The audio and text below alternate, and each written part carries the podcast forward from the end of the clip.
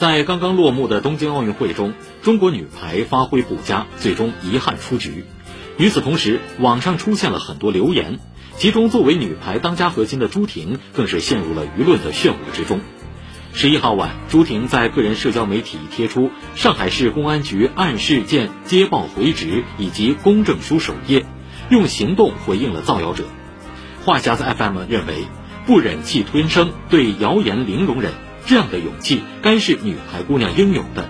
朱婷的维权也是对于改善网络环境的助力。相信谣言止于智者，更止于勇敢的回击。